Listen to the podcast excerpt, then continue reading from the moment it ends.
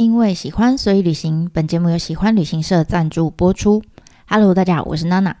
上一次啊，我们开始聊到了日本的茶的文化哈。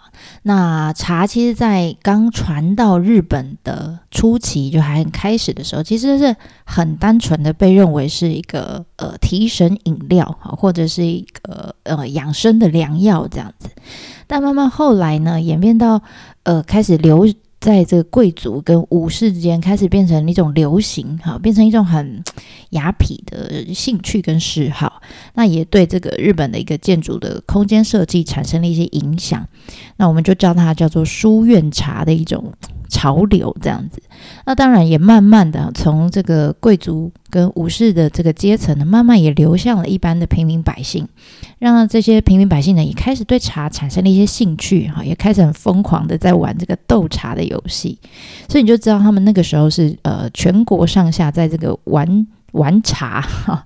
那随着时代的演进呢，我们来到了呃士丁时代的下半场哈。这到这个时候呢，很有趣哈。他们喝茶喝一喝，喝到后来呢，就变成演变出一道规则跟哲学啊。所以，我们这一次要讲的东西有一点点哲学，我们尽量讲的。北蓝一点哈，就不要让大家觉得太痛苦哈。但讲到哲学，大家就 开始头昏的感觉，没有那么可怕哈。我们尽量讲的简单一点。那呃，我们刚刚说时间来到士丁时代的下半场哈，在这之前大家就是玩茶、喝茶，很简单。但是呢，慢慢哈，因为我们说茶其实是日本的呃这个禅宗的僧侣带进来的。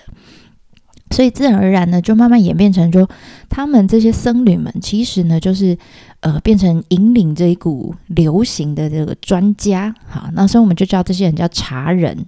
茶人大部分都是禅宗的僧侣。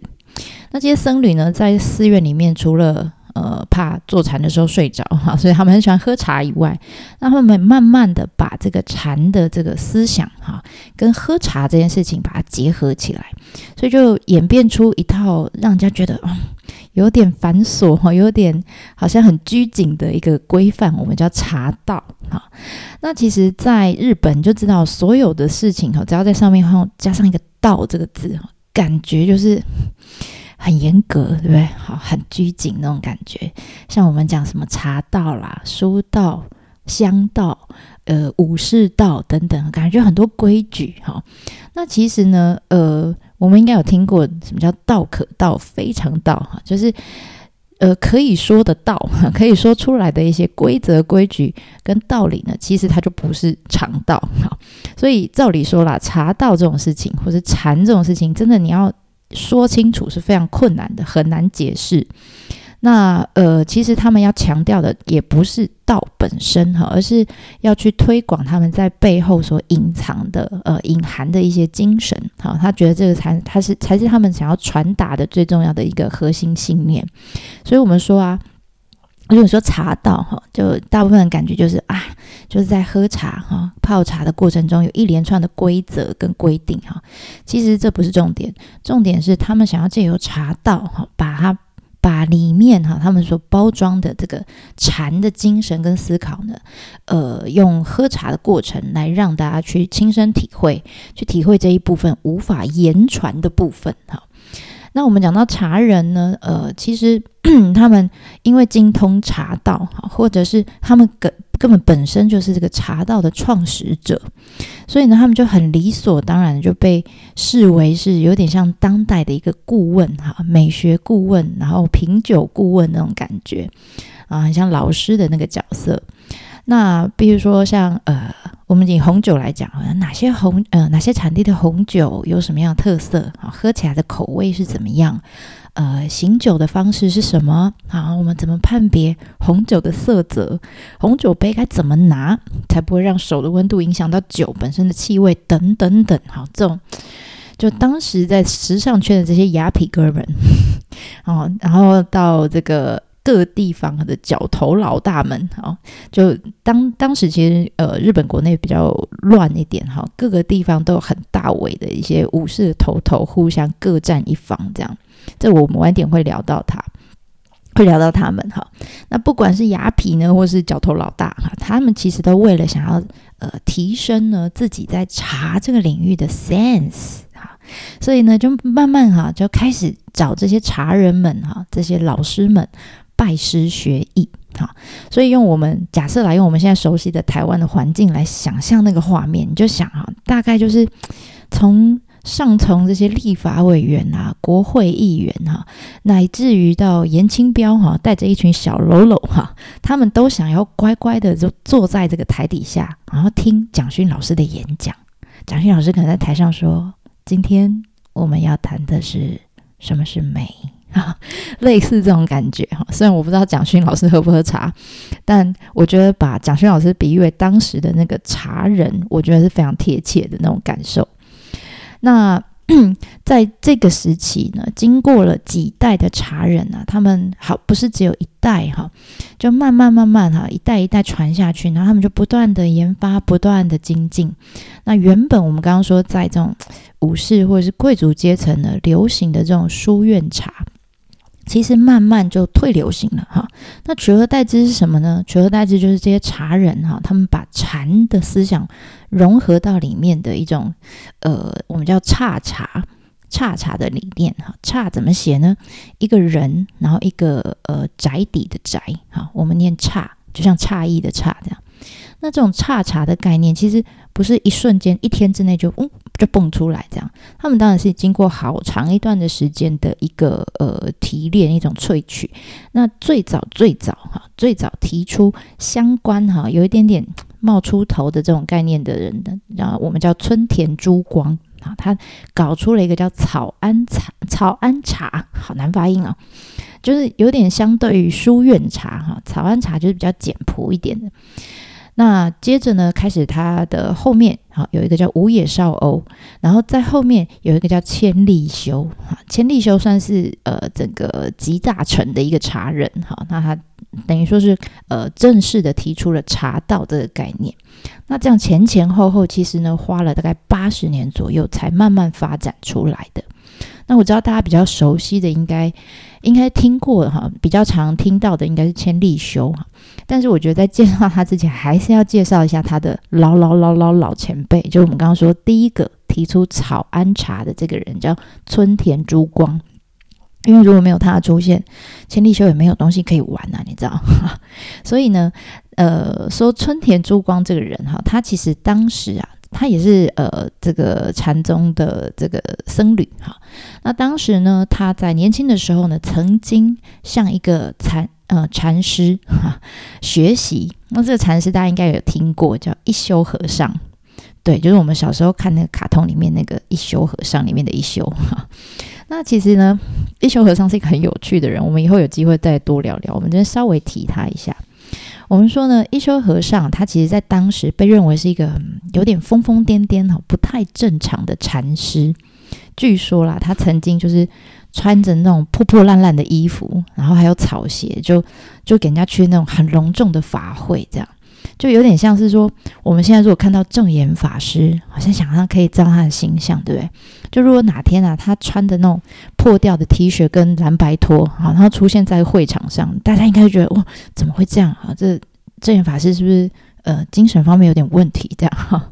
所以你知道一休禅一休和尚那个时候大概就是走这样子的风格的人，那他其实有点故意啦，他还常常写诗啊或什么的，就讽刺讽刺那些他觉得那种寺院里面那些长老们哈，就他们觉得他们就是攀权富贵，然后谄媚那些上流社会的人这样子，所以他有点刻意哈，他就很不屑的这个常常会提出一些批判这些上流社会的的的事情这样子。那所以他很看不过他们啊，没事就是哎，在家里办红酒 party 啊，就喝茶的 party。然后呢，这些 party 里面重点呢，都不是在茶，都在什么？都在那些很名贵哈，花钱买来的那些。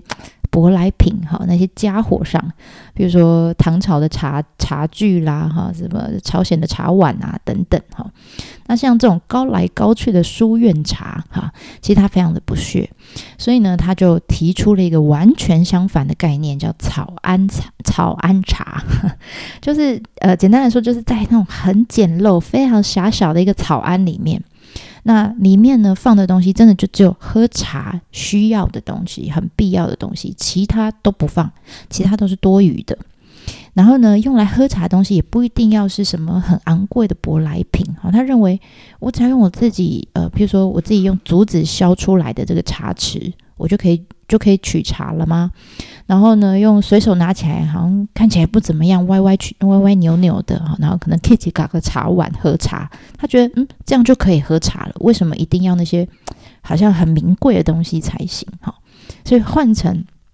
现代的概念哈，你就想，大概就是假设我今天在家里想要喝红酒哈，那我家又很小，又没有人家什么，还有一个 bar 这样放在家里没有，我们家就是客厅哈，我就在客厅，然后我想要喝茶，还想要喝红酒的时候，我就随手呃拿了一个打开厨子哈，拿了一个就啊。不然就这个不锈钢杯吧，哈，这个不锈钢杯可能就是上一次我用 Seven Eleven 点数换到的史努比钢杯这样，然后就红酒就倒进去就开始喝了，就类似这样子的哈，因为他觉得什么唐碗、什么唐唐朝、什么挖沟皇帝呃用过的舶来品哈有多名贵，或是 Party 的空间有多奢华等等，这些哈都真的只是那些上流社会们的一种。呃，财富炫耀大会而已。所谓的喝茶不应该是这样，应该是看你可不可以透过这样喝茶的过程，喝红酒的过程，得到这种精神上面的富足。哈，所以这是他强调一种，就是把禅的概念放进来，那种强调一种茶禅如一的新概念。好，那所以我觉得它算是一种。对，流传这么久哈，流行这么久的一种贵族风的这个书院茶的一种反动，所以从这个时候开始哈，慢慢慢慢喝茶这件事情就就不是像我们上一次讲的是一种身份地位的象征，反而多了一层，就是好像我很懂美哈，我很懂哲学的那种很禅的概念在里面。好，那上面我们讲的差茶哈，稍微还是要提一下，呃，什么叫差茶哈？如果你呃，硬是要讲的话，其实它就是有两个字，哈，两个日日文字，我们叫瓦比萨比，呃，就是差茶的差跟寂寂寞的寂，哈，那我们叫差寂的精神，由这两个字来构成的。那如果我们用字面上面，单纯用字面上面去解释的话，其实差哈，我们叫瓦比，就会有一种呃，这就是一种很寂寥。然后有贫困、很安静、很昏暗的感觉哈，那通常就是用来形容，比如说下雨天的风景哈，然后有点破破旧旧的建筑哈，有点啊寂寥的那种感觉。那如果呢，我们讲寂啊，通常我们听到 sabi 嘛，对不对？好，sabi，那其实它多是呃用在形容心境上面哈，比如说孤单啦、寂寞啦、寂静啦等等这种，就是呃一种感受好，感受。所以啊。还有一个，好，还有一个就是 “sabi”。如果你用日文来发音，它有一个同音字，呃，叫做“生锈”的“锈”哈。那意思就是生锈，就是一种呃老化啦、劣化啦、衰老的这种感觉。所以我们刚刚讲说，呃，“wabi sabi” 哈，就是差级这两个字要合起来，是不是有人一种让人家有一种觉得就是孤单寂寞、觉得冷，然后快要老死的感觉？就觉得啊，实在太可怕了哈！你说为什么差茶里面要强调这种感觉呢？哈，其实是呃，这很禅呢哈，就是因为他们觉得这个世界上的万物啊，本来就是都是都不是完美的哈，都是会衰老的，就是会随着时间慢慢慢慢的老去劣化。那但是呢，在这样过程里面，因为它很慢哈，所以看起来好像这种静止不动的事物，其实它每一刻都在变化。那每一刻这个差异跟这种不完美的这种缺陷，反而让他们看起来有各自各自这种完全独立的，我绝对不会跟你一样的啊，这种很独特的美的元素在里面。所以啊，就是这种呃不完美的哈，不不不圆满的，然后不是恒久不变的这种状态，他们觉得就差，这就是这种差茶里面觉得的美啊。那这种差茶的美呢？在一代又传一代，这个呃，这个茶人里面呢，就慢慢慢慢演变到了这个千利休的手上。哈，那他算是我们刚刚说他集大成嘛，哈，所以他其实在茶的演进史里面，在这个时期呢，他做出了一些很大的呃。贡献跟改革，哈，思想改革，哈，我们先尝试着用一些比较文言文的，哈，比较 比较没有这么呃粗鲁的方式来解释，哈，那后面我会有一个白烂版的，哈，我们先正常的来解释，哈，他提出了什么呢？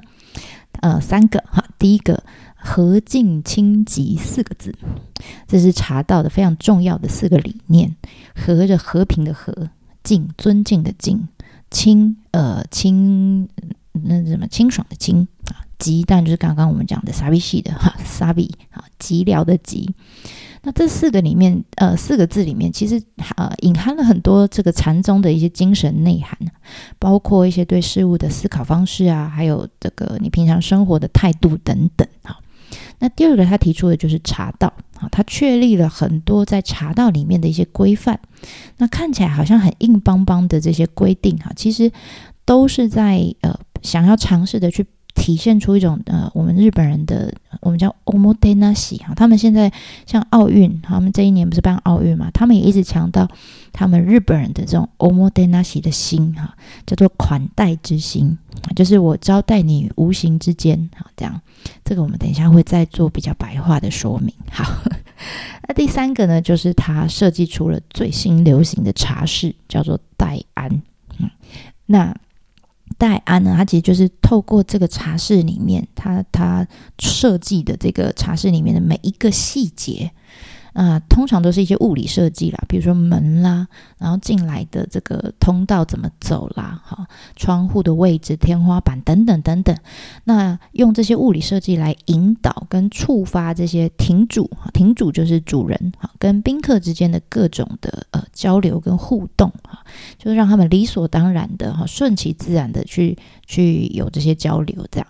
那以上呢，这些这三个哈，每一条的贡献，其实大家有兴趣的话，你可以上网去查这这这三个关键字：何敬、清吉、茶道啊、代安。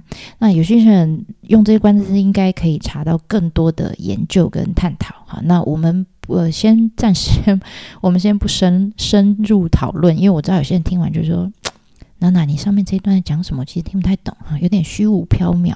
”OK。没错，真的很虚无缥缈。那我们下面尝试用白烂文，哈，比较北北蓝的白话文来跟大家做解释，哈。所谓的第一个和敬经清吉叫什么呢？就是意思就简单来说，白话文叫做，呃，喝茶或者我们泡茶的时候，整个空间跟用具不用很稀花，好，我们要舍弃这些呃奢华的舶来品。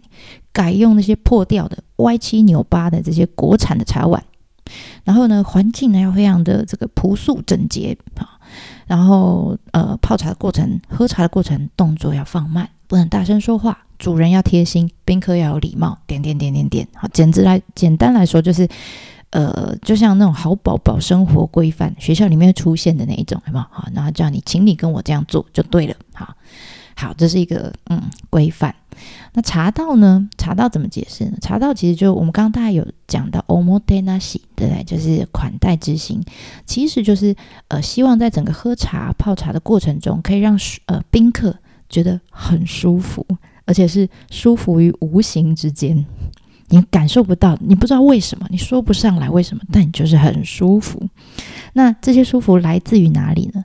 来自于亭主哈，就是这个呃主人，在每一个细节的背后，其实他动了非常多的手脚，但是你看不到。好，简单来说，就是你的舒服来自于我的用心。这样好，这样很应该比较好懂吧？这就是茶道。再来。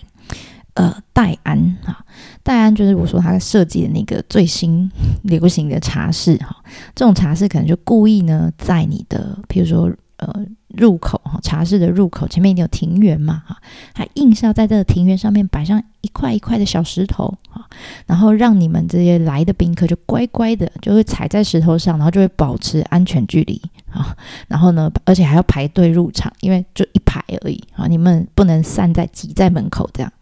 然后再来，他故意可能把门设计的很小，啊，那他就在里面说：“怎么样，想喝红酒吗？先给我跪着爬进来再说。”简单的说，你看他这些都物理设计哈，门口的小石头，或者是入口很小的入口哈，他都是用这些呃，他都不用说话，他都不用说话，他就用这些呃物理上的设计哈，就来挫挫你们这些贵宾哈，贵宾狗的锐气，这样就非常高招，好，非常高招。所以，呃，这以上啊，当然这些它每一条的贡献哈，每一条的创新之后，我们会在呃，比如说品茶的整个呃流程的介绍啦，或是在茶室的建筑设计里面，我们会再来比较详细的跟大家做呃介绍，跟大家 P 一 P。OK，我们先回到哈刚刚我们讲的千利休的身上哈。那千利休这个家伙，他其实呃原本啊，他是出生在界这个地方。界一个土一个世界的界，界这个地方现在也还有这样的地名还留着哈，在哪里呢？在我们今天的这个关西机场的附近。那他是出生在一个呃鱼贩的家里，意思就是他他爸爸是卖鱼的，好，那他是卖鱼的儿子就对了。那后来长大呢，就因为参禅哈，就开始进到禅宗里面做学习。那也因为这样子，所以他接触到了茶，好，那也慢慢迷上了茶。那在他整个确立了，我们刚刚讲他确立了茶道，然后也盖出了戴安之后呢，其实 就是盖出了茶室哈。其实他所宣传的这种茶道的精神哈，他这个用的茶具，他的审美观等等等等等哈，慢慢慢慢就变成一种流行哈。那大家就会开始想要这个效仿他哈，然后他觉得好的东西，大家也觉得哇，好好好这样。他觉得美的东西，大家觉得哇，美美美这样。所以。从这个时候开始，慢慢慢慢，原本这种差茶的这种呃风潮，这种精神，其实是非主流的次文化哈。主流是书院茶，那种高来高去的。就在这个千利休之后，慢慢慢慢哈，就变成了一种。取取代了书院茶，变成一种主流，哈，有点像宗教一样，哈，大家都信仰它这样。那举凡，他说过的话啦，做过的事啦，用过的东西，看上的东西，大家自然就是会 follow 他。所以你看，是不是很像蒋勋老师？超像，就大家都很想去台东玩，对不对？就是因为他，所以呢。就算哈，我觉得他厉害的地方就是，就算我们说那个时候，其实日本国内各地都乱哄哄的，然后打成一片哈。那时候我们叫是世挺时代的后期哈，但我们通常都会讲战国时期哈。在这种战国乱世里面呢，你就。你就想这些这些人平常是打成一团的，但是到喝茶的时候，哎，很奇怪，不管是贵族也好，你是角头老大也好，全部都变成他的小粉丝，然后呢，都纷纷的都想要来跟他学习这个茶道啊。那所以在这个呃乱世里面哈，就算是哈，就算是我们很强调这种差级哈的这种很哲学的茶道文化。呃，在后来啊，在后来，因为毕竟是战国嘛，在后来其实呢，开始被一个非常有名的哈、非常有政治手腕的人给利用了。他很厉害，他想到怎么把这种文化拿来当成一种呃辅助他可以统治国家的一种手段啊。那通这种时候呢，就通常。最出头的人就会被抓走，就会被抓去当他的顾问。你就知道，在茶道里面，当时的这个呃，怎么讲？第一呃，第一出名的人就是千利休嘛。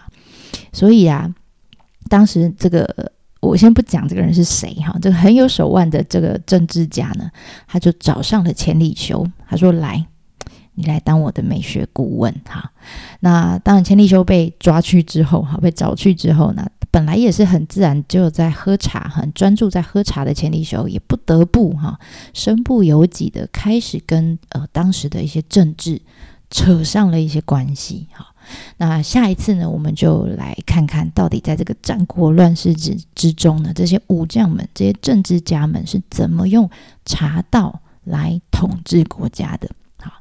那为了这个最后哈呼应我们一开始这个很哲学的标题哈，很哲学的 title 哈，最后我们还是要回归，不能这么摆烂哈，我们要回归很哲学的呃这个气质。好，我娜娜想要送一句很深奥的话，很哲学的话给大家。这是一句呃，这个日本很近代，大概在二十世纪末，哎不对，对二十世纪末哈。呃呃，对不起，十九世纪末二十世纪初的一个呃美学艺术家吧，哈，如果这样称呼他，叫冈仓天心。他在一九零六年提呃提出的写出的一本书叫《茶之书》啊，当然里面写的跟茶跟禅是有关的，非常近代的一个作家。那它里面呢写到了一段很哲学的话，哈，我们就用这一段很哲学的话来很哲学的结束这一次的 podcast。他说什么呢？他说，本质上呢，茶道是一种对残缺的崇拜，在明知不可能完美的生命中，为了成就某种可能的完美所进行的温柔试探。好啦，那今天就在那那很温柔的声音里面，我们要做结束喽。非常感谢你的收听，我们下次见喽，对瓦马达尼。